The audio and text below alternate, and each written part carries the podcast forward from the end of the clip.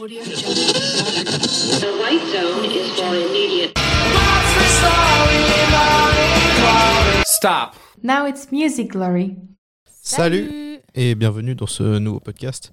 Aujourd'hui, on reçoit un invité qu'on avait déjà reçu il y a deux- euh, quelques semaines, Deux, deux ou trois semaines, ouais, je crois, Ouais. qu'on a publié la, à peu près. la, la podcast, je me plus. On parle dans le futur, donc c'est un petit peu compliqué. ouais.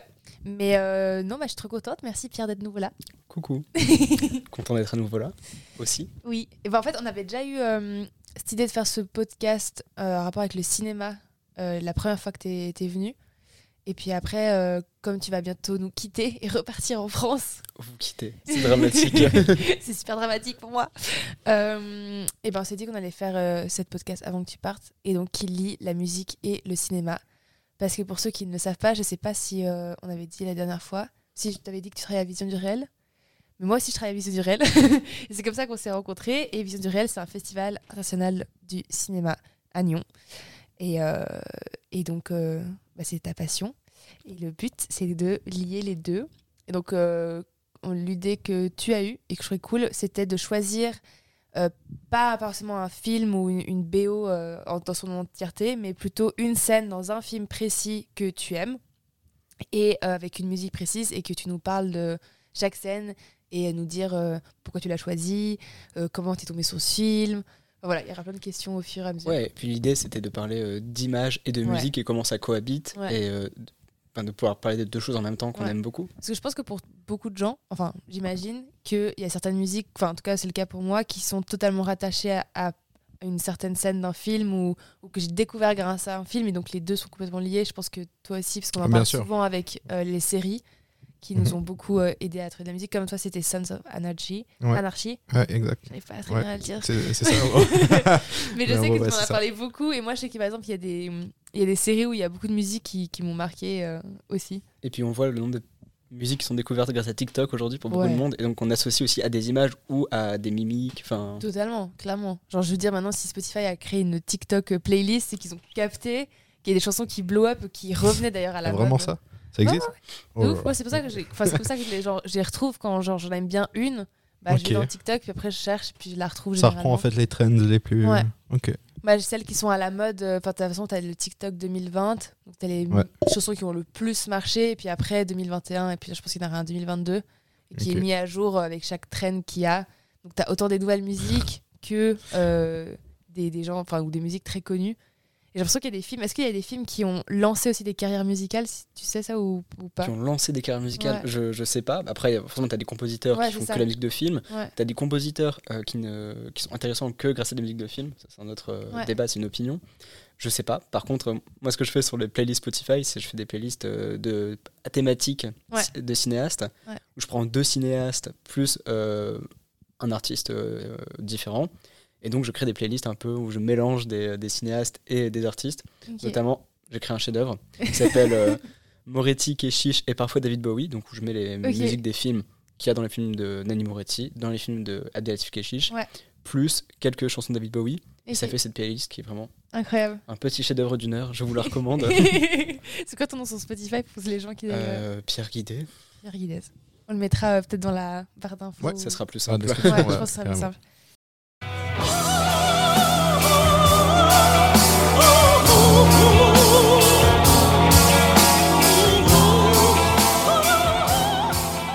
C'est si dur de mettre 10 secondes. c'est si dur de mettre 10 secondes, surtout que euh, plusieurs choses. Enfin, déjà, c'est une chanson qui est assez longue, enfin qui dure assez long, 4 minutes 30. C'est-à-dire que D'ailleurs, il faut C'est relativement long. qu'on n'a pas dit la musique, de quoi c'était. C'est Nature Train de Nina Hagen, Mhm. du coup. Voilà, ça fait. Du coup, Voilà. que j'associe euh, à un film qui est un de mes films préférés au monde, dont je vais parler dans un instant, qui s'appelle Travolta et moi, de Patricia Mazui. Euh, juste du coup, pour reparler de la, effectivement, de la dureté des 10 secondes, c'est que la chanson est assez longue et que, d'autant plus dans le film, euh, elle est euh, entière. C'est-à-dire que la, la scène dure 4 minutes 30, en fait, la scène est même plus longue que ça. Mais la musique, toute la musique. Voilà, mais la musique est entière de A à Z. Et il n'y a pas de coupe de montage pendant. Ouais. Oh, c'est peut-être une connerie. Il y a peut-être une coupe de montage pendant la scène. Mais bref, en tout cas, la, scène est prise dans l'entièreté de la musique. Ouais. Donc, un mot, enfin non, plusieurs mots sur Mm. Travolta et moi de Patricia Mazui, qui est donc, je répète, un de mes films préférés au monde. Euh, c'est un film, en fait, c'est un film de commande euh, d'Arte de- euh, des années Oui, bah ouais, 90. en fait, ouais, c'est comme là où j'ai vu. Et après, j'ai essayé de le chercher sur Arte. En fait, non, il n'existe plus. Il n'existe plus parce que Ouais. tout le monde, les droits sont un peu. Arte a changé de propriétaire, il y a plein de conflits de droits qui fait que le film est un peu introuvable. Ok. Voilà. Et euh, mais il existe, il a été diffusé dans des salles parisiennes, un peu euh, sous le manteau, euh, ce cinéma occupé qui s'appelle La Clé, notamment. Ok. Euh, et donc, pour faire, pour faire bref, tous les garçons et les jeunes filles de leur âge, c'est un- une collection Arte. Arte a fait plusieurs collections en tant que producteur euh, depuis le- l'existence. Là, c'est la première collection lancée par Arte, qui était euh, en 95 une tout jeune euh, chaîne de télévision. Ouais. Et pour cette production, ils sont alliés avec Sony Music. C'est là où on va commencer à parler musique, du coup. Ouais. Et qui a imposé, on va demander à les cinéastes de parler de c'était quoi leur adolescence? Donc chaque, chacun a une époque. Patricia Méjus, c'est les années 70. Elle raconte ce que c'est qu'être ado dans les années 70. Et euh, avec deux conditions euh, à la production qui doivent être intégrées dans le scénario et dans le film. C'est un, utiliser des musiques du répertoire de Sony Music. Donc c'est-à-dire que dans les 90, un des répertoires les plus importants du catalogue musical, euh, surtout américain. Ouais. Et euh, deux, faire une scène de danse, de fête, entre des ados. Ok. Et euh, du coup, bon, Travolta et moi, c'est ce film qui euh, dure une petite heure, il a duré euh, 59 minutes, 1 heure une, grand maximum. Ouais. Et euh, 30 minutes de ce film, c'est la, la scène de fête. Alors, le film s'achève avec la fin de euh, cette fête. Ouais. Et euh, pendant ces 30 minutes de fête, il y a de la musique sans interruption. C'est une fête euh, classique.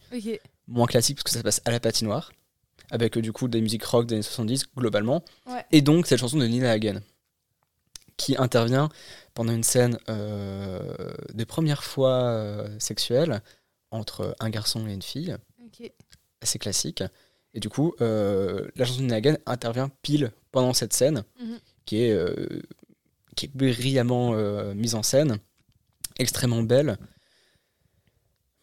Pour un peu être descriptif, du coup, la scène, c'est donc il y a toute cette scène de patinoire, et puis on monte, la, chanson de Hagen commence, tous euh, les patineurs se mettent, se mettent en ronde et commencent à faire une chorégraphie, et nous, progressivement, dans un sorte de travelling euh, qui monte vers le haut, on monte avec les deux personnages qui vont se réfugier dans une, dans une petite tente euh, sur le bord de la patinoire et euh, commencer à s'embrasser et à, à faire l'amour pour la première fois.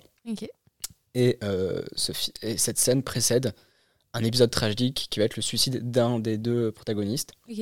Parce que tout le film est construit comme une sorte de tragédie euh, un peu ironique, c'est vraiment drama à fond. euh, drama musical, mais comme en fait on ressent euh, l'amour et le désir qu'en adolescent, puissance 1000. Sauf que le film, plutôt que d'être naturaliste sur cette approche de l'amour, bah, en fait, va exacerber tous ces traits-là, Ouais. tout en ayant cette illusion naturaliste, parce que les acteurs jouent de manière très sobre, le- la mise en scène est elle aussi très sobre, on a vraiment l'impression d'être plongé dans les années 70, sauf que les émotions sont exacerbées comme des ados exacerbent leurs émotions. Ouais. Donc cette scène, c'est un peu le, le pinacle euh, émotionnel de, du film, où tout est accompli et en même temps tout va directement après se déliter. Et donc euh, c'est euh, bah, c'est c'est une scène magnifique. Une chanson que, ouais. en plus une chanson que j'adore, c'est que j'ai pas pas Nina Hagen, mais j'adore Nina Hagen. Je trouve qu'elle a fait avec son groupe The Nina Hagen Band, du coup, cet Je album avec, la couverture rose, Ok. voilà, de The Nina Hagen Band tout simplement, qui est euh, exceptionnel, un grand album de rock allemand euh, des années 70. Nina Hagen après c'est un peu euh, un, peu chuté on va dire par la suite. Mais on, on voit, en fait, même avec l'extrait qu'on a passé, on voit déjà qu'en fait, c'est- une chanteuse de rock qui a cette capacité euh, de cantatrice d'opéra assez impressionnante. Mais ouais, bien sûr. Mais l'extrait qu'on a écouté, on dirait que c'est juste de l'opéra. Et en fait, c'est évidemment, c'est 20 secondes dans, dans cette Oui. chanson qui, qui a plein de mouvements différents, plein de phases. Du coup, qui est tout en variation, qui a du coup ces grands envolées lyriques, un peu kitsch, faut le dire, mais qui correspond vraiment à l'état d'esprit de, de la scène dont on parle. Puis même des années dans lesquelles elle vivait aussi, tu vois. les années dans lesquelles on, on vit, bien sûr, Ouais. qui sont des années à la fois d'insouciance et de Ouais. démesure, Ouais. mais euh, avec tout ce passif euh, politique, la guerre au Vietnam, etc., euh, dont on a eu tendance à, à dissocier en fait le, le vécu réel euh, occidental avec euh, la pratique politique des, des gouvernements de ces pays occidentaux. Et donc, bah, en fait, dans ce genre de film, quand on emploie ce genre de musique, on a toujours ce, ce double texte. Je trouve que le film de Patricia Méjus le fait très bien aussi. Trop bien. Voilà. Trop nice. Moi, j'ai bien aimé. Enfin, honnêtement, genre, je trouvais la, je trouvais la musique hyper cool et hyper. euh, ça m'a intrigué. J'étais là, genre. euh, Faudrait l'écouter en entier. ouais. Tu- Je trouve que tu nous racontes la scène parce que comme on n'a pas pu voir euh, quelle scène c'était, je me demandais dans quelle. euh, Parce que j'ai lu de toute façon le synopsis du film, mais euh, j'étais là, genre, ça m'intrigue de savoir euh, de quoi il en. Quoi, il en parle hein De quoi il en parle, merci. Quoi, il en ressort De quoi il en ressort C'est aussi c'est ça. Comme j'ai genre pas parlé pendant longtemps à d'autres êtres humains, j'ai la peine à parler. Alright, alors bah on peut passer au, au suivant? Trop bien. Ouais, ou juste un mot euh, quand même sur, euh, sur la chanson, parce qu'en fait, euh, il s'avère qu'elle, euh, cette chanson est aussi présente dans une autre scène de sexe très différente, dans un, un autre film que j'aime bien, plus récent, qui s'appelle Les Garçons Sauvages de Bertrand Mandico en 2017, Ah, oui. qui est qui en fait intervient dans une sorte de grande scène d'orgie où les quatre les quatre nanas sur la plage commencent à pour la première fois à découvrir leur corps nouveau. Ouais. Parce qu'en fait le, le film c'est littéralement des, des quatre garçons euh, qui arrivent sur une île déserte et commencent à, à changer de sexe par euh, effet euh, un peu magique. Mhm. et du coup commencent à découvrir leur nouveau corps, leur sein euh, adolescente en fait. et leur manque de pénis aussi. Et du coup à découvrir une, une sexualité ensemble et donc elles sont à quatre sur la plage et il y a la chanson Nina Hagen qui intervient. Ok. voilà. Dans un très beau film plein de couleurs un, un peu kitsch mais Trop stylé. à l'image de ces chansons De ouf. Euh, je trouve que ça va bien avec. Ouais. On va passer Rammstein dans, euh, enfin qui est que tu as joué dans le film Lost Highway de David Lynch.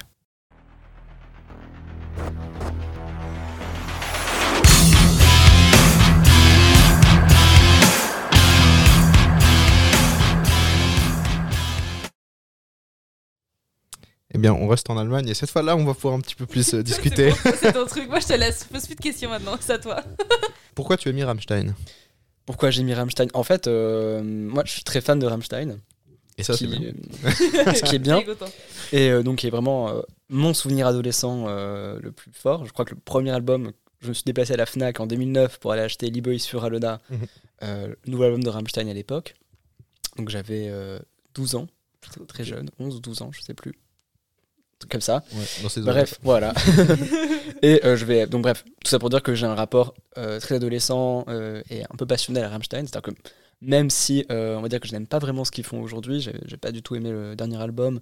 Il y a un album qui sort vendredi au moment où on parle, que j'ai pas Mhm. encore écouté. Que je vais quand Vu même. sort vendredi. euh. Bien sûr, du coup. Mais en fait, on parle dans un. Dans un Ah ouais, ok, ok. pas dans un futur où le- l'album sera déjà sorti, bref. Mais euh, je vais quand même l'écouter et euh, je pense que je vais quand même l'écouter plusieurs fois parce que je reste très attaché. Ah, je- moi, je, vais- je vais le sécher. hein. je suis sur- non mais moi je vais sur des forums pour lire euh, sur Rammstein, euh, je sais pas pourquoi, j'ai cette T'es passion qui est restée, Ouais. alors même que la musique je n'écoute plus vraiment et Ah que mais je comprends. Mais Je ne me plaît plus vraiment. T'éc- T'écoutes les vieux albums ou c'est juste le dernier que t'as pas trop apprécié ou c'est Ah, De toute façon entre 2009 et euh, l'album Humet- l'album Humet- l'album Humet en 2017, il y a rien eu. Ouais. Donc en fait euh, j'écoute les vieux albums.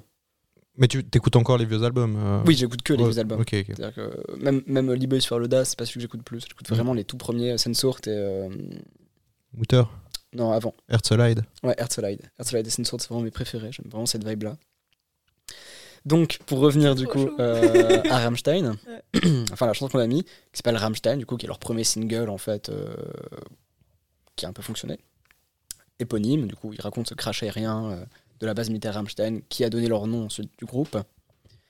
Euh, pourquoi Donc, parce que, bah, donc je voulais parler de Rammstein, et qu'il y a très peu d'itérations euh, au cinéma de scènes avec du Rammstein dedans. Il y a notamment deux films où il y a du Rammstein dedans que j'adore. Celui-ci, Lost Highway. Donc une scène très très courte, c'est-à-dire que vraiment la scène dure 30 secondes. Enfin, tout le monde, le passage musical dure 30 secondes, la scène est un peu plus étirée, mais elle a d'autres enjeux que la musique pure. Mm. Et la scène d'ouverture d'un autre film que j'adore, que j'ai hésité à mettre, euh, Nymphomaniac de Lars von Trier, du coup, qui est sorti en 2012-2013. Vérifiez cette information. Il y a Rammstein dedans, ouais, en fait c'est la scène d'ouverture. Ok. C'est la scène d'ouverture qui est une scène un peu longue où on fait euh, pareil une sorte de, de travelling où on passe de on traverse une rue et puis on finit sur euh, le corps d'une femme qui sera le personnage principal du film. Et euh, au moment où on découvre ce- son corps il y a la musique de Rammstein Furemisch qui s'active. Pareil guitare très grasse quelque chose de très euh, très agressif très violent. Après ce long plan séquence plutôt apaisé où il y avait juste quelques gouttelettes de pluie qui tombaient. Donc- et donc on joue vraiment avec le contraste Là, dans la scène de David Lynch, on joue aussi avec le contraste. Bah ouais. qu'on est dans un silence Euh, pour euh, décrire brièvement la scène, qui est brève de toute façon. Euh, donc c'est un personnage qui est apeuré, qui monte, on ne sait pas trop pourquoi, avec une caméra très tremblotante, quelque chose de un peu psychédélique, où on est malmené de tous les côtés. On est chez David Lynch, donc avec ses, ses étirements dans l'image, tout est très, très étiré, très, très distordu. Et il s'approche d'une euh, dans un couloir qui est un couloir d'appartement, mais ça pourrait être un couloir d'hôtel, on est vraiment dans quelque chose de très incertain. Ouais. Et oui, le couloir effectivement bouge beaucoup, la caméra est incertaine, il y, a- il y a des distorsions. T'as l'impression que t'as euh, pris, t'as pris quelque chose avec le Ouais, tu vois. c'est ça. T'es avec lui dans son trip. Quelque chose. Euh, en plus, ça devient rouge. Il a vraiment, euh, lui, son visage qui blanchit, rosit, rougit en même temps. C'est vraiment un rapport avec la couleur qui est assez, euh, assez sordide. Et d'un coup, la musique de Rammstein s'active. euh, Enfin, commence à s'activer au moment où il monte et le riff de guitare se lance violemment. Mais avant qu'il se passe quoi que ce soit. C'est ça qui est, qui est assez saisissant, c'est que on est encore dans le couloir. Il n'y a pas encore eu d'action dite que la musique s'est déjà activée, la violence ouais. est déjà activée. Ouais. Et seulement ensuite, il ouvre la porte de la chambre d'hôtel où il découvre une scène. euh, tombe en fait vraiment sur, sur une scène de sexe qui fait écho avec d'autres moments du film. C'est un, un film à tiroir où vraiment chaque élément communique avec un autre élément plus tard dans le film ou avant dans le film. Ou de manière vraiment très incertaine. Le, film brouille les pistes tout le temps. C'est un peu un, un petit- un jeu de petits cons. Enfin... Et bref, et du coup, il y a cette scène absolument saisissante avec ce 30 secondes de bout de Rammstein qui, qui m'a beaucoup parlé. Et la scène est vraiment choquante au sens le plus fort. C'est-à-dire que tu vois le film, d'un coup, tu, tu, as, tu as un choc euh, sensoriel, sensitif, émotionnel. Tu ne sais pas vraiment ce qui t'arrive. Tu n'arrives pas à, à mettre de mots dessus. C'est pour ça que d'ailleurs j'ai un peu de mal à en parler, ça se sent. Mm. Parce que euh, c'est pas du tout un télo, c'est vraiment juste brut. C'est tu, tu te prends euh, l'image la musique en même temps, sans pouvoir. euh, C'est quoi la première fois que j'ai regardé Parce Ouais. j'ai pas regardé le film. J'ai- donc j'ai regardé la scène sur, sur YouTube. Je l'ai regardé deux fois. Je, je- je sais pas ce que j'ai vu. Bah oui, non, tu ne sais pas ce que tu Genre, vois. je comprends pas ce Mais- qui s'est passé. Et vraiment à l'image du film, qui est euh, qui est pas toujours très euh, très musical d'ailleurs, qui a beaucoup de silence, qui ménage beaucoup de pauses, parfois qui est verbeux, un peu inutilement, mais un peu à la longueur comme David Lynch le fait souvent, où les dialogues n'ont pas de sens en eux-mêmes et du coup euh, s'enfoncent, s'enlisent, pas dans un non-sens, mais euh, quoi qu'un non-sens serait peut-être le bon terme. Faudrait vérifier. Ouais. Mais voilà, s- s'enlise dans quelque chose, du moins d'un peu innommable. Et donc on est toujours dans la surprise totale. Et c'est pour ça que d'ailleurs c'est un des plus grands cinéastes euh, contemporains américains. Parce qu'il n'y a pas que les États-Unis dans le monde. parce qu'il sait créer euh, ces sensations et il utilise euh, la musique pour créer des sensations. Ouais, bah ouais, Comme peu de gens le savent le faire. C'est-à-dire que. Et Bah, notamment. il aurait mis une ouais. autre musique que ça, ça aurait été totalement différent, tu vois. Genre, Ah bah oui, pas claqué autant La scène n'aurait pas la même. génial. la tu scène vois. n'aurait même pas le même sens, si on peut dire qu'elle a du sens. Mais en plus, c'est un des rares metteurs en scène, si on oublie un peu du cinéma plus underground, à utiliser de, de la musique métal, tout simplement. Genre, dans Sailor et Lula aussi, il utilise beaucoup de musique métal, ce qui est un, un des thèmes euh, du film, vu que c'est deux fans de métal qui vont en concert et sans vous parler de, de l'histoire du film, parce qu'une fois de plus, c'est vraiment euh, distordu.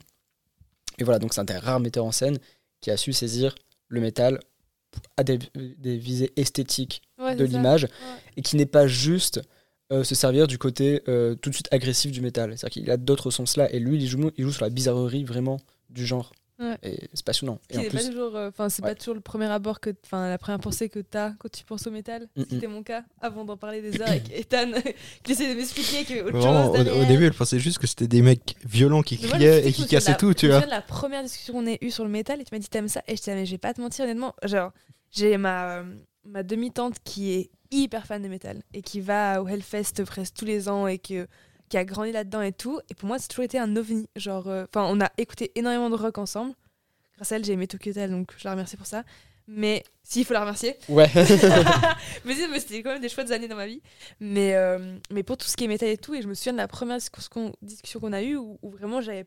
Enfin, il me manquait plein d'éléments, il me manquait plein de notions sur cette musique parce que déjà, un, j'arrivais pas à rentrer toute seule dedans. Et à force de faire des podcasts là-dessus, oui, j'ai compris une... Puis, puis au il y final, d'autres des- choses aussi autour de ça. pour rentrer dans le métal, maintenant, t'as des groupes quand même qui sont vachement. euh, Plus dire, abordables. ouais, qui sont faciles d'accès. Genre, Ouais. euh, déjà, quand t'écoutes du Linkin Park, euh, tu rentres un peu plus facilement, Ouais. tu vois, que Alors Moi, évidemment, moi, tu... c'est le truc ce soit pas mélodieux, ça c'était vraiment le truc où, où ça me bloquait et, direct. euh, quoi. ouais, mais en fait, évidemment que tu vas pas commencer par Slipknot, tu vois, si tu veux commencer à ah écouter du, du, du métal, tu vois. Tu finis pas par Slipknot non plus. Euh, ouais, mais tu l'abordes à un moment. Ouais, ouais, bah oui, parce que ça fait partie de. Je sais. Donc, euh, voilà. euh, ouais. Après, Rammstein, c'est un peu du métal assez particulier, c'est du métal industriel quand même. Donc, euh, Et très pop. Je veux dire, c'est Ouais. quand même très écoutable euh, par le Ouais. grand nombre. Cette chanson, un peu moins. Mais c'est les tout tout débuts où ils avaient un son, ouais. entre guillemets, beaucoup plus brut. Où ils s'en foutaient un peu du mixage son. Mais enfin, prétendaient s'en foutre parce que quand on compare à ce qu'ils font aujourd'hui, qui est très lissé dans le mixage son. J'écoute des chansons de Rammstein et je suis en mode genre, le volume est si bas. Alors que quand tu Mm. écoutes les plus anciennes chansons, au contraire, ils ne font aucun effort sur le mixage, ouais. dans le bon sens du terme. Ouais. S'il y a un bon sens. Ok. On va trop bien. Euh, Et, et voilà, et tout- surtout pour dire, bah, là, on a un des rares moments où quelqu'un a su saisir le potentiel esthétique du métal. Parce qu'en plus, les clips de métal sont quand même souvent de mauvais goût. Mm. Bah, quoi, quoi que les ça- clips ça- de Rammstein maintenant sont quand même des clips. euh, Mais, mais justement, de fou, c'est des quoi, personnes qui ont toujours intégré l'esthétique Ouais. euh, oui, c'est ce à que leur tu image. disais quand on parlait de Rammstein, c'est des premiers trucs que tu m'as dit. Ouais, les clips de Rammstein, c'est un délire. Tu- enfin, quand on a fait l'épisode sur les clips, euh, tu les as mis dedans, non? C'est les possible.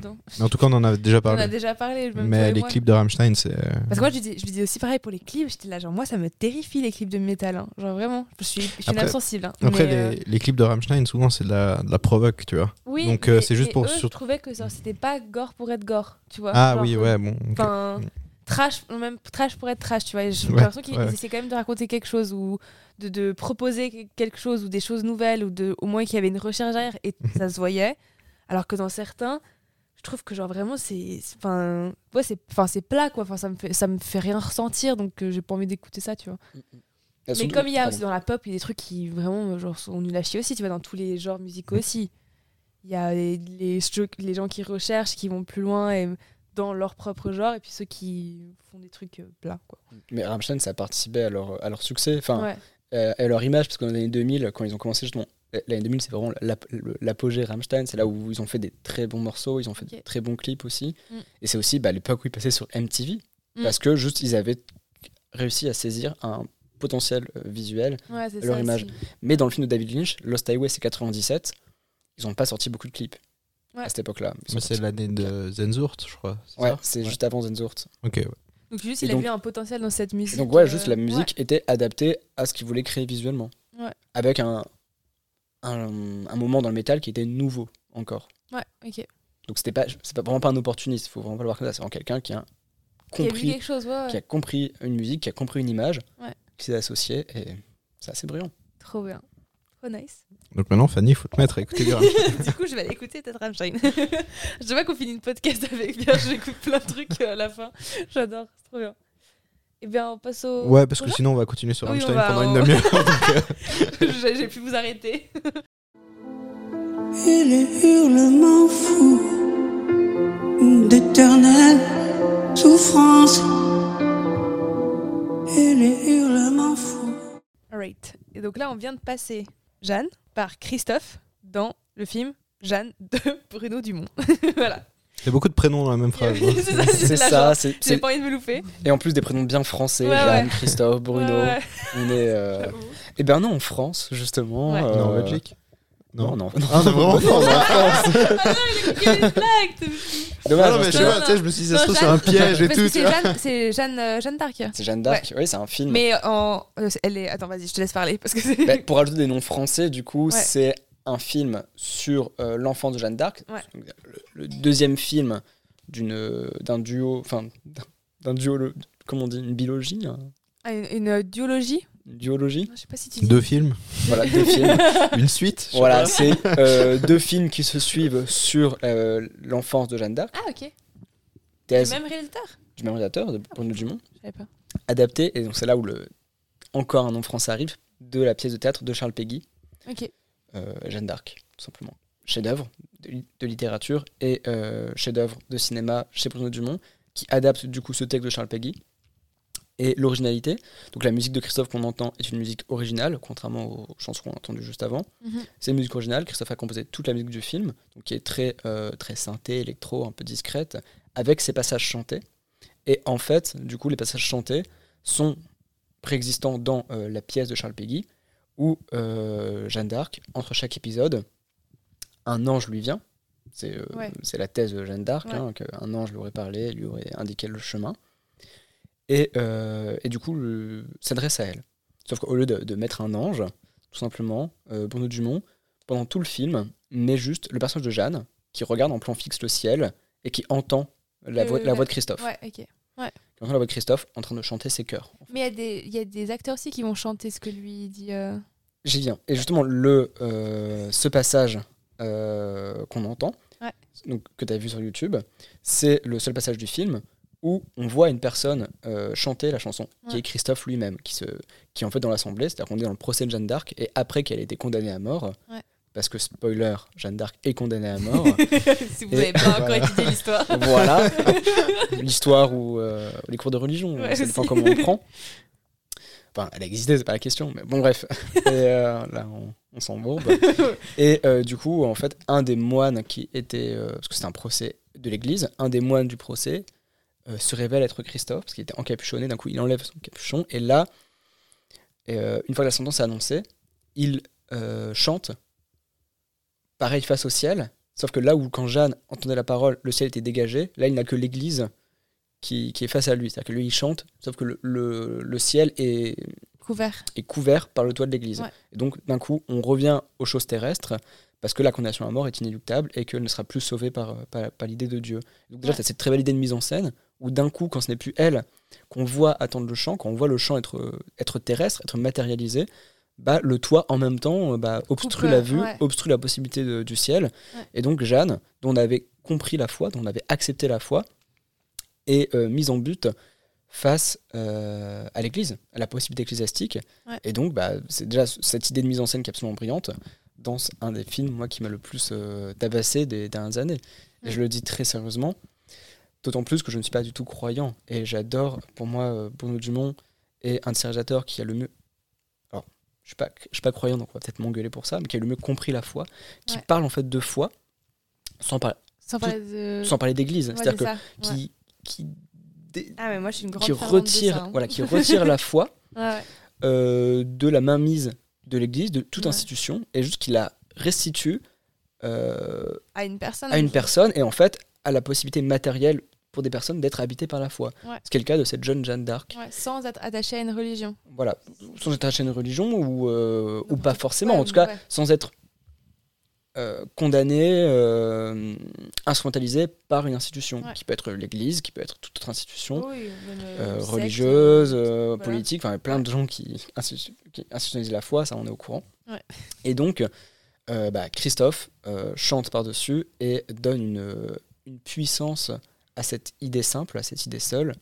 Et ça fait un film magnifique. Ah, mais il est hyper. Il a l'air hyper. euh, Même quand j'ai vu la bande-annonce ou les, ou les images de Mhm. cette scène-là, ça m'avait l'air juste. Enfin, le mot qui me venait, c'était genre, c'est grand. C'est genre, c'est, ça prend de la place. Genre, ce film, il est. Même parce que la, la couleur aussi de, la, de l'image, je l'ai trouvé spéciale. Ouais. Et on a l'impression que euh, on peut toucher les objets un peu. Tu sais, que genre, tu pourrais traverser l'écran et aller dedans. Tellement c'est clair l'image un peu.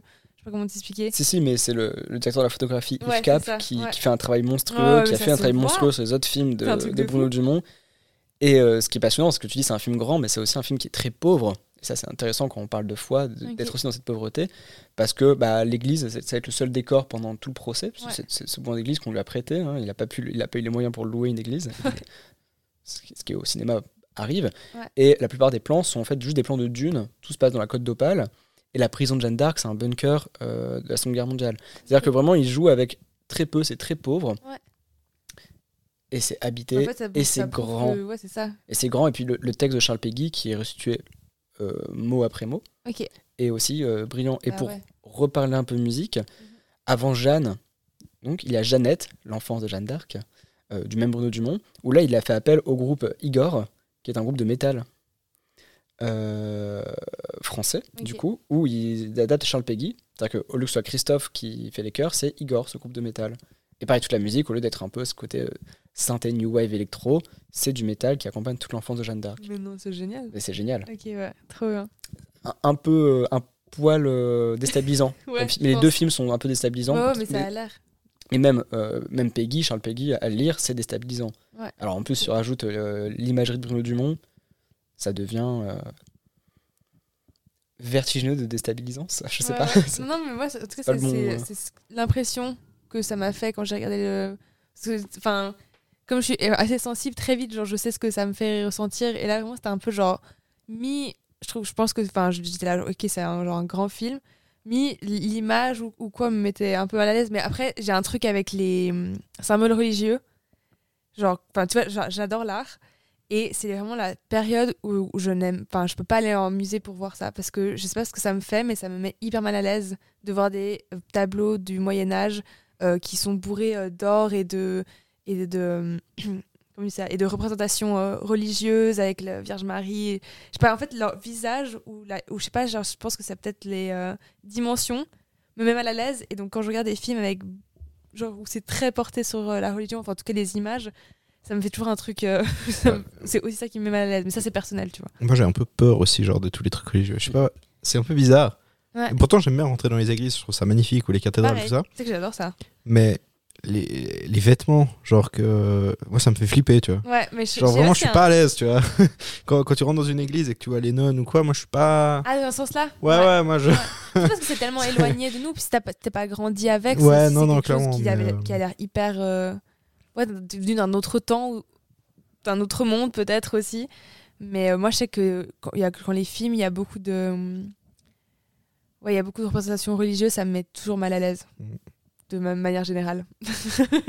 Mais j'ai quand même envie de regarder ce film. Il y, a- il y a peu de symboles religieux justement parce que Ouais. le, le symbole euh, Ouais. religieux, en fait, le, même ce qu'on va appeler l'art religieux, mais pas l'art euh, mystique, pas l'art croyant, Ouais. pas l'art qui a la foi, est antagoniste au film. C'est-à-dire que nous, on est vraiment du côté de, de, De- la foi, de, de la, la foi, ouais. croyance, du- de la Ouais. possibilité mystique Donc, tu, te mets, tu te mets de ce côté-là. et du réel. C'est-à-dire qu'on va aussi se mettre du côté un peu des. Il y a une scène de bataille au début du film, donc c'est plutôt du côté des soldats que des dirigeants, enfin Mhm. plutôt du côté de, du réel, des gens qui vivent le réel, Ouais. et donc la foi comme réel, plutôt que du genre, des gens qui l'institutionnalisent. Ouais, c'est ça. Je trouve que c'est ça qui me, qui me dérange. Immense film et immense bande, bande son qui est euh, une des deux dernières bandes son composées par Christophe, parce que la dernière bande son qu'il a composée, donc la dernière musique qu'il a jamais composée, Ouais. et pour le film de Bruno Dumont qui est sorti l'été dernier, France. Magnifique film Ah, aussi. c'est lui aussi qui a fait la bande-annonce Tu sais que Ouais. je voulais trop Je le crois voir. qu'on en avait parlé dans le bande dernier on avait parlé, on avait Ouais. évoqué. Bah oui, oui, j'avais- semble, ouais, ouais. parce que j'explique mon amour pour Christophe. Oui, c'est vrai. voilà, et donc là c'est l'origine de mon amour pour Christophe. Ouais, ouais. Ouais, non, bah, de, de ouf. Mais c'est vrai que je voulais aller le voir, France, il avait l'air hyper bien aussi. Mm. Et c'était le même directeur artistique Le Euh, même euh, pour- réalisateur. photo- euh, photographique, pardon. Non, non, non, Non, il est ok. plus avec Yves Cap pour France, je sais pas pourquoi. Ok. Parce que l'image aussi, elle était hyper belle, je trouvais, Ouais. dans le bon annonce et tout. Très. Pour moi, c'est les couleurs aussi. Tu trouves pas que les couleurs, elles pètent dans ces films Genre, c'est vraiment genre ça. ça, ça claque. ça. Si, si, elle pète, et ça- mais c'est pas toujours été le cas, Ok. parce que. D'ailleurs, il a pas toujours travaillé avec des acteurs professionnels. Avant, il avait un style entre guillemets beaucoup plus naturaliste, mais là, ça sera un autre débat sur qu'est-ce que ça veut dire le naturalisme Ouais. au cinéma. Et euh, on n'a pas le temps. oui. Et de toute façon, tu feras un débat tout seul. Je fais un débat tout seul. non, mais voilà, mais ce que je veux dire, c'est que, et du coup, oui, par contre, le côté un peu éclatant s'adapte à son sujet. C'est-à-dire que là, dans France, il prend Léa Seydoux, il prend des acteurs professionnels, Ah ouais. et donc, il faut cette image éclatante. Ouais. Mais quand il prend des acteurs amateurs, il a, il a des images beaucoup plus sobres, beaucoup plus contenues. Il adapte vraiment aussi Ouais, la photographie à son sujet Ouais. et euh, la patine aussi dans, dans Jeanne, du coup, de l'image, est vraiment cohérente avec ses sujets. Nice. Eh bien, on va passer au Quatrième extrait. quatrième extrait déjà.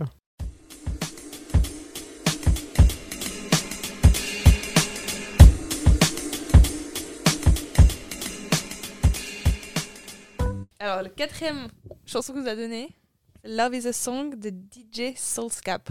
J'ai pensé à toi, c'est un, un artiste coréen, Mais non, bien sûr. trop bien. Mais, mais, ah, est-ce que- mais tu sais que genre, je suis en train de douter de savoir si je l'ai- celle-là je l'ai écoutée ou pas, mais je crois que oui. Mais bref, dans quel film c'était? Dans Cemetery of Splendor de Apchat Pongwara Cool, qui est Oh, du coup. euh, Tu le dis si bien je- C'est je pour, je- pour ça que je t'ai laissé de le je dire. me suis entraîné parce que je suis extrêmement fan de son travail, donc à force j'ai dû en parler à d'autres personnes Ouais. et donc je me suis entraîné à dire pour son dire nom. son nom. Pas simple, simple. Ouais. Euh, Enfin, pas évident, mais euh, en fait on prend l'habitude très vite. Donc dans Cemetery of Splendor de Apchat Cool, euh, qui est du coup un réalisateur thaïlandais, mais du coup qui fait appel à cette chanson coréenne, qui est vraiment quelque chose d'anecdotique, c'est-à-dire que c'est une petite chanson électro euh, absolument inconnue euh, au bataillon. Ouais, c'est ça. Ouais. euh, pas du tout un hit. Et là où ce qui m'intéresse, c'est que euh, Moore Cool fait un cinéma extrêmement musical, extrêmement sonore, mais pourtant il n'y a jamais de musique dans ces films. C'est-à-dire que euh, pour mettre un contexte un peu, enfin pour expliquer un peu à quoi, à quoi ça ressemble, ou plutôt à quoi, comment on entend un film d'Apchil Pong Cool, c'est que c'est beaucoup de plans euh, de forêt on entend juste la forêt, la nature, euh, les lucioles, les Donc, il- petites il bêtes dans l'air. Voilà, il, y a- il utilise le son qui est déjà là, et euh, lui par contre mixe énormément le son, et du coup il y a un travail musical de tout instant, mais qui n'est que par le son ambiant. Illusion de son direct, mais en fait c'est du son extrêmement travaillé, extrêmement musical, Ouais. et euh, c'est un grand metteur en scène qui a fait euh, des films magnifiques, dont euh, mon film préféré euh, de l'année dernière qui était Memoria. Ok. Voilà. Et donc, euh, Love is a Song, ce qui est marrant, c'est que euh, c'est une chanson que euh, j'ai dans ma playlist depuis quelques années, que Ouais. j'écoute tout le temps, que j'adore, qui est vraiment chic, enfin genre vraiment fun, un truc, une ambiance toute mignonne, on dirait que c'est un peu de la musique d'ascenseur, mais Ouais, Mais qui est cool écouter, ambiancé, qui est cool, où tu, tu bougeottes les épaules quand tu l'entends, t'es tellement bien, ça te met dans une sorte d'euphorie qui s'appelle Ouais. Love is a Song, donc t'es en mode Oui. genre, waouh, ouais, je- trop bien. traversé par l'amour. Et je l'ai écouté plein de fois. Et j'avais perdu d'où ça me venait cette chanson. Oh non J'avais perdu d'où ça me venait cette chanson. J'étais genre, Attends, Attends, mais comment je l'écoutais Ouais, mais parce que je me souvenais plus que ça, c'était dans un film d'Apichat Moore, c'était cool. Parce que je n'associe pas du tout ce cinéaste Avec euh, à ah, des chansons, ouais. en fait. Et du coup, j'avais perdu ça. Puis bon, j'ai fait ma recherche et j'ai vite retrouvé. Mais je me suis dit, putain, il faut que j'en parle. Comment ça se fait que ce cinéaste m'a réussi, ce cinéaste qui n'utilise pas de musique, a réussi à m'ins- m'inséminer une musique comme ça, Ouais. que j'écoute tout le temps, mais juste parce que j'oublie qu'elle vient de ce film. Ouais, ouais, parce que c'est pas relié avec son travail à ce que lui fait. Non, et du coup, c'est la dernière film de Cemetery Splendor qui est euh, qui commence. La chanson commence, les euh, premières notes qu'on entend commencent, c'est juste des gens qui font de la gym. Et puis ça a duré euh, bah, les 4 minutes de la chanson. Le film, il parle de quoi? Cemetery Splendor parle euh, d'une maladie du sommeil qui touche tous les soldats en Thaïlande. Ah oui, ouais. Voilà. Ça me revient. Et euh, tout simplement, et puis en fait, une de ces personnes qui a atteint de cette maladie du sommeil, soudainement se réveille. Et du coup, rentre en communion avec euh, les choses autour de lui, de l'hôpital d'abord, puis progression de la nature. Et il rencontre une femme qui lui, et il lui fait accéder au désir, cette femme. On va dire de manière euh, très schématique, sachant que c'est à la fois beaucoup plus compliqué que ça, et à la fois beaucoup plus simple que ça, parce que de- du scénario, on en a guère quand, quand on regarde le film. C'est-à-dire qu'on est juste transporté par quelques images, par des Ouais. sensations, par, de- par, de- par du son, par de la musique induite par tout ce qui se passe autour. Et donc ensuite, toutes les lignes de scénario, c'est seulement qu'a posteriori qu'on va les restituer et se dire Ah putain, ça, ça faisait sens. Mais quand tu regardes un film pareil, Mhm. tu es juste pris par le, le- le côté sensible. Ouais. C'est vraiment ça. Je, je vais, je vais le dire encore, mais parce que je crois que c'est ce qui me plaît. C'est Mhm. vraiment du cinéma sensible, sensoriel, Mm. Où l'intellectualisation, et c'est des films aussi très intello qui plaisent beaucoup euh, aux sphères intellectuelles, mais ne vient qu'après. C'est-à-dire que d'abord tu es immergé par des sens. après, voilà, ouais. d'abord tu es immergé par des sens. Ouais. Plus que de laisser porter parce que tu es vraiment actif. C'est-à-dire que tout le temps tu, tu, tu regardes le film et tu essaies de. pas de comprendre, mais de, de percevoir des informations et tu sais pas quoi en faire, mais tu es pris et tu, tu as plein de choses à faire pendant le film parce que c'est aussi des longs plans fixes avec beaucoup de, de sons, de musique. Donc tu es un peu genre absorbé de partout. Tu es vraiment, euh, vraiment chouchouté dans ce genre de film. hein. Euh, C'est-à-dire que tu en as pour tous tes sens. C'est tellement agréable à regarder. Ouais. C'est tellement un plaisir. Mais tout ça en plan fixe et donc du coup tu es, stimulé quoi. Et donc bah, il y a, à la fin il y a cette chanson super beau quand une scène de gym démarre. Et euh, la scène du coup j'ai dû la revoir pour pouvoir en parler parce que je, je me souvenais plus de quoi Ouais, c'était. Et en fait cette chaîne, cette, cette scène conclut euh, un peu tous les schèmes narratifs du film. Donc cette scène de gym et une- cette douceur généralisée dans le film d'un coup, c'est-à-dire qu'on passe comme de, de ce complexe guerrier très dur du début de film à d'un coup cette sensibilité, cette sensualité acquise à la longue du film. C'est-à-dire que tu as deux heures pour acquérir une sensualité et la chanson en fin de film un peu cette récompense Ouais. à la sensualité et donc cette, beauté toute la- généreuse. C'est la seule chanson du film. C'est la seule chanson. Je vais pas dire de Oui. bêtises, mais de souvenir, c'est la seule chanson du film. Et euh, qui commence. Mhm. Et ben là, oui, tu es récompensé euh, d'avoir euh, acquis, comme euh, un des personnages principaux du film, une sensualité. Et Ouais. donc, c'est juste une douceur et un bonheur de fin de film.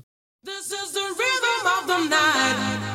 The night. Oh yeah. The rhythm of the night. This is the rhythm of my life.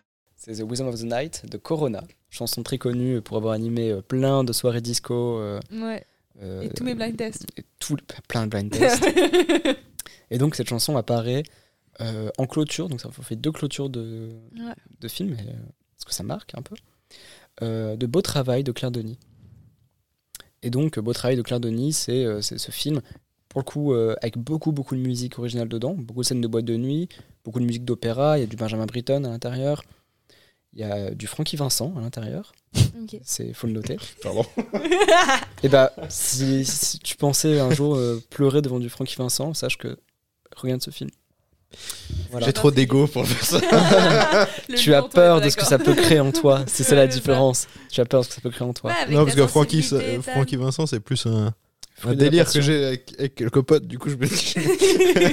Ce Bah, Je veux pas te gâcher ton Francky Vincent, mais sache que j'ai une séquence très bouleversante dans ce film avec à base de Francky Vincent. C'est génial. C'est génial. Ce film est génial. Claire Denis est une cinéaste géniale. Mhm. Euh, Parlons-en, parlons de Claire Denis. Vas-y. Enfin non, mais de manière générale, je veux dire. Ouais. Ça, c'est un statement. Parlons de Claire Denis. Voilà. Et donc, Beau Travail, qui est euh, peut-être son film le plus reconnu, considéré comme un chef-d'œuvre par beaucoup de gens, même par des gens qui n'aiment pas nécessairement Claire Denis. Ok. Euh, donc, Beau Travail, ça parle tout simplement euh, de l'orgueil masculin à Djibouti euh, par, euh, par les légions étrangères, tout simplement. Donc, euh, il y a entre un caporal et, euh, et son soldat une histoire d'ego qui va se créer. Et donc, on a deux heures de film, à peu près, où c'est vraiment cette bataille masculine, très esthétisée, où tu as beaucoup de chorégraphie de corps, euh, torse nu, euh, sur le soleil de Djibouti, un peu écrasant, beaucoup d'abus de pouvoir euh, d'un soldat sur un autre. Voilà.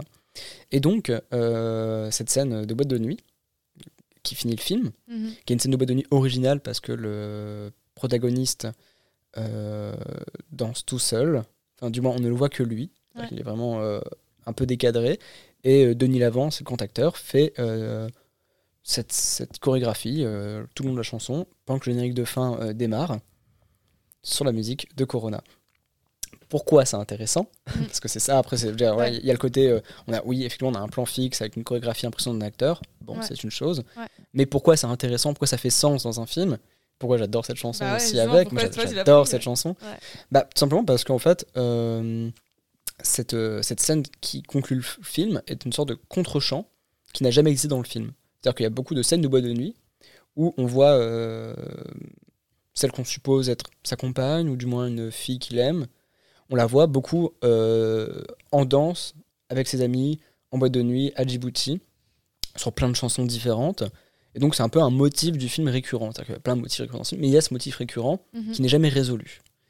Et en fait, que pendant qu'il y a ces, de, ces scènes de boîte de nuit, nous on le voit lui euh, faire ces trucs euh, d'homme viril et euh, mais abuser de, des soldats qu'il a sous sa gouverne. Et vers la fin du film, lui, il est, il est démis de ses fonctions pour abus de pouvoir, chose qu'on est censé faire quand les gens abusent de leur pouvoir, effectivement. Mais bref.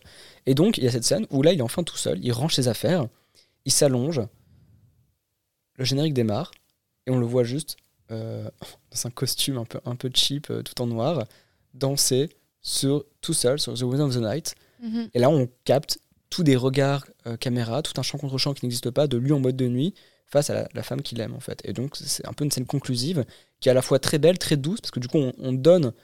C'est un personnage qu'on déteste, hein, vraiment. Bah je ouais, pense qu'on a vraiment ça, ouais, envie de détester.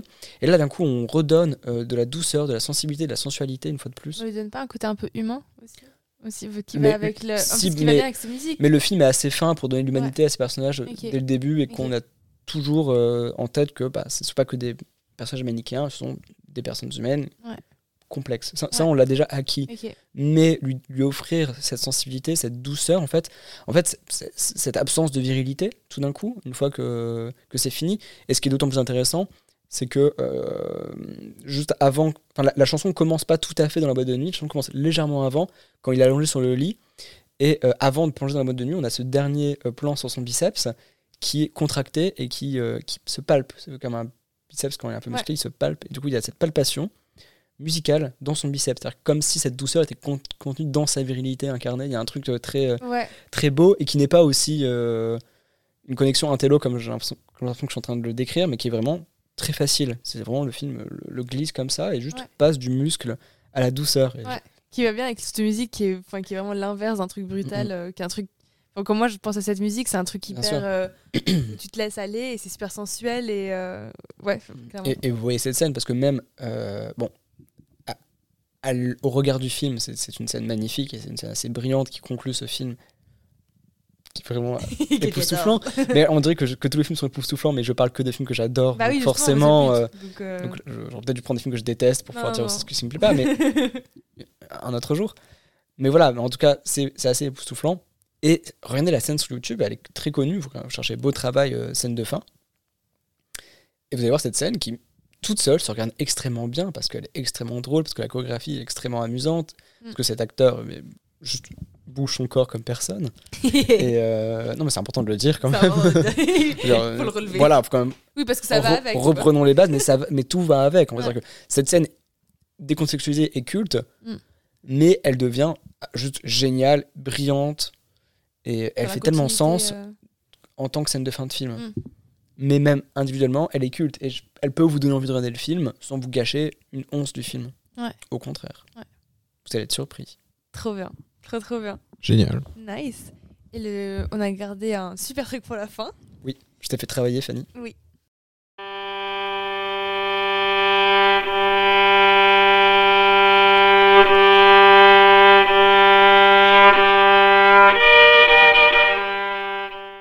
Extrait qui ne fait pas justice euh, à ce dont on va parler. Ouais, il faut tout regarder. Non, Il faut mais tout gars, regarder, c'est s'il vous 15 plaît. minutes. Ouais, je j'ai fait travailler Fanny. Non, mais moi, ça euh, vaut trop le coup. Genre, c'est trop beau. Ouais, J'ai pas regardé. je te l'ai envoyé, mais j'étais sûre que t'avais pas regardé. Toi, tu, tu me l'as envoyé? Ouais, mais peut-être que j'ai pas mis. J'ai j'ai tout envoyé la suite et peut-être que c'est perdu dans tous les. Ouais, je crois que c'est ça.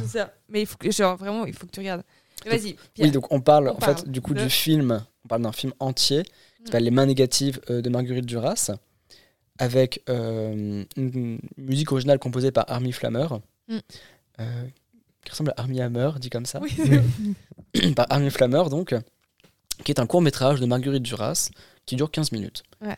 Et là, c'était, euh, on parle de musique originale, mais honnêtement, on parle pas que de musique, on parle vraiment de cinéma, comment tout est lié, parce que le film est dépendant de cette musique originale Ouais. qui accompagne tout le long du film avec ces étrangetés, euh, compositions, on ne sait pas trop où se placer, c'est Ouais. très dissonant, C'est pas du tout, pas du tout droit. Ouais. Et en même temps, parfois, la, la musique se fait un peu individuelle pendant 5-6 secondes. Ouais. Et là, on est en mode, putain, qu'est-ce qu'elle est belle cette, cette musique. Tu sais qu'elle s'oublie et elle Et revient. oui. Et pendant 15 minutes, tu, tu, tu, tu vacilles. Parce qu'il y a des moments où bah, il y a comme des temps d'arrêt où on dirait plein de morceaux mis ensemble, mais qui ensemble en fait fait un tout qui, qui, qui marche. Mais il y a plein de moments où, où d'un coup, moi je l'ai oublié. Et puis qu'elle elle est revenue à un moment précis où d'un coup elle revient très fort. Et puis t'es là, genre, ah oui, la musique en fait. C'est à un moment donné, c'est ce, enfin, t'es attiré autant par l'image que la musique. Et ça, enfin, pour, pour moi en tout cas, c'était un aller-retour pendant tout le long entre les, euh, entre les deux. Mm. Ouais. Ouais, et du coup, les mains négatives, c'est donc un court-métrage de Duras, comme je l'ai dit, qui dure 15 minutes, euh, qui est une, une histoire racontée par Duras, indépendante de l'image qu'on va voir. Donc là, c'est aussi intéressant comment le son fait dissonance réelle avec l'image, comment Ouais. l'image n'a pas de rapport avec ce qu'on voit, parce que l'image, c'est globalement 15 minutes, euh, Marguerite Duras à l'arrière d'un taxi qui filme sa route dans Mm. un Paris qui est un peu assombri, un Paris de nuit, un Paris qui est un peu désert, très loin du Paris vrai. folklorique de Ouais, cinéma. Et donc il y a euh, cette déambulation parisienne avec ce texte très sombre, euh, pas facile d'accès, un, un peu compliqué, euh, très Marguerite Duras en fait. Ouais. hein. J'ai pas tout compris. Mais, euh, Mais comme tu m'as dit, Mais c'est c'était pas nécessaire, c'est-à-dire que Non, une fois de plus, et vraiment, euh, je, Le seul moment qui m'a accroché, c'est quand elle dit genre je, le truc avec genre je t'aime ou genre j'aime les gens qui nanana. Et je- Mm, mm. là, ça me prenait. Et d'un coup, elle disait j'étais ah, ok là, je comprends plus. Mais oh, ok ok.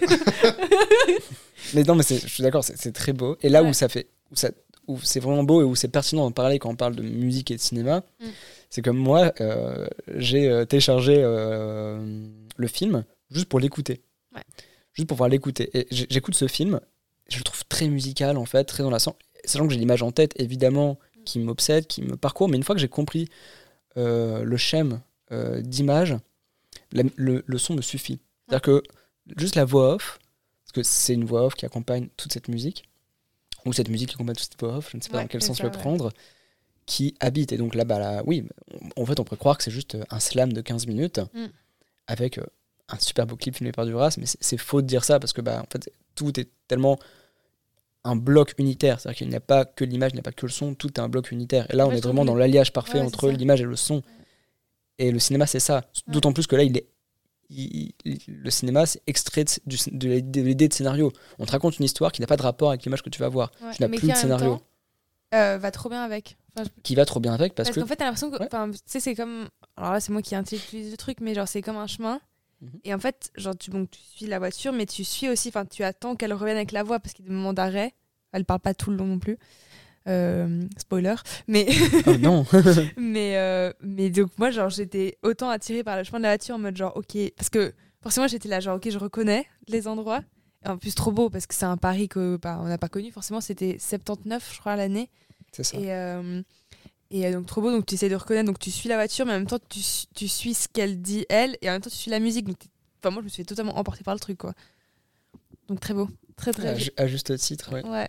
Non, c'est un hyper bon exemple euh, pour finir, pour finir la podcast parce que je trouve que les trois ensemble vont très très bien. Oui, mais là, on, ah, vraiment, on comprend comment, euh, comment, comment, comment fonctionne l'image et le son ensemble. Ouais. C'est super beau. Et moi, je trouve que c'est en plus, ça, c'est marrant, c'est anachronique de dire ça, parce qu'à l'époque, on n'avait pas de, Walkman, Mhm. Walkman, comment je parle, comment vieux. Mais on n'avait pas, voilà, on n'avait pas nos. de, de casque ou de- d'AirPod ou de voilà, quoi. de- Ouais. d'écouteurs, de casques, Ouais. d'iPod. Mais iPod, c'est déjà un petit peu vieillot de dire d'iPod, tu vois. Ouais. Ouais, vraiment, ouais, euh, bah, t'as dit Walkman. Je sais. Je pense à retracer toute l'histoire Voilà. de comment on écoute Et la donc. musique. euh, Mais donc, ils t'écoutaient ça en, en salle Tu voyais ça que en salle Ah de oui, non, mais de toute façon, le- c'est un film de. De toute façon, tout ce dont je parle, Ouais. c'est des films à voir en salle. Moi, c'est Ouais. des films que j'ai vus en salle. Ouais, Tous. Ah, Donc, euh, non, faux, pas Travolta et moi, malheureusement. ok. Mais en Highway, je pense pas que tu l'as vu en salle non plus. non Si, il est ressorti plein de fois. Ah ouais, parce qu'ils l'ont Ah non, je les ai pas vus à l'époque de la sortie. Euh, Ouais, ouais, ouais. en, ouais. en ouais. 79, en 79. Ouais. Non plus, euh, j'étais Ouais, pas en ouais. salle. Non, non. euh, C'était genre, c'est quoi, dans un festival ou comment des ou rétrospectives, des ouais. cinémathèques, il y a plein de manières de. Les films continuent à vivre, voilà, important de le dire. Oui. Les films continuent à vivre après leur sortie, Ah ouais. en salle aussi. C'est important de dire ça, qu'il Ouais. y, a- y a du patrimoine et qu'il ressort en salle. Et donc, c'est marrant, c'est que du coup, le film, je trouve, capte un- une idée, moi, que je me fais de la musique aujourd'hui, euh, qui est une idée contemporaine pourtant de la musique, qui, qui, je pense, en 79, n'avait pas trop d'équivalent, quoi qu'on écoutait peut-être euh, notre... Peut-être que, l'équivalent pour eux, c'est la radio cassette dans la voiture. Ouais, c'est ça. ouais. Où moi, je vois vraiment l'idée, euh, je me rappelle, moi, au collège, euh, le bus en rentrant du collège le soir, Ouais.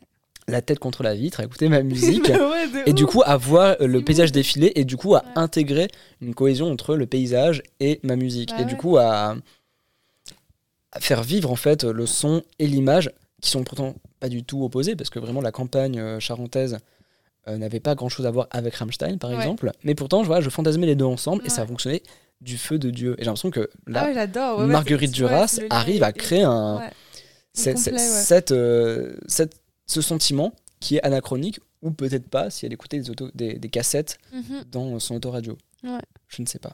Ouais. En tout cas, voilà. Cette, euh, Ouais, j'aime ça, bien voilà. cette image-là. Ouais, je- Mais ça- une fois de plus, ça crée des sensations avant de parler de choses ou avant qu'on ait à comprendre des choses. ouais. Qui veut pas dire qu'on peut pas euh, ensuite discourir et comprendre des choses sur les films.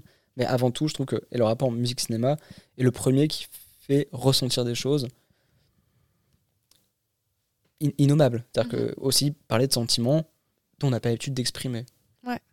Totalement. Magnifique. Trop bien. On- euh, franchement, on peut terminer là-dessus. La, Ouais. fin- la fin est parfaite. La fin est parfaite. C'est une conclusion. J'ai l'impression qu'on a fait un cercle, tu sais, qu'on est revenu au point de départ. c'est parfait.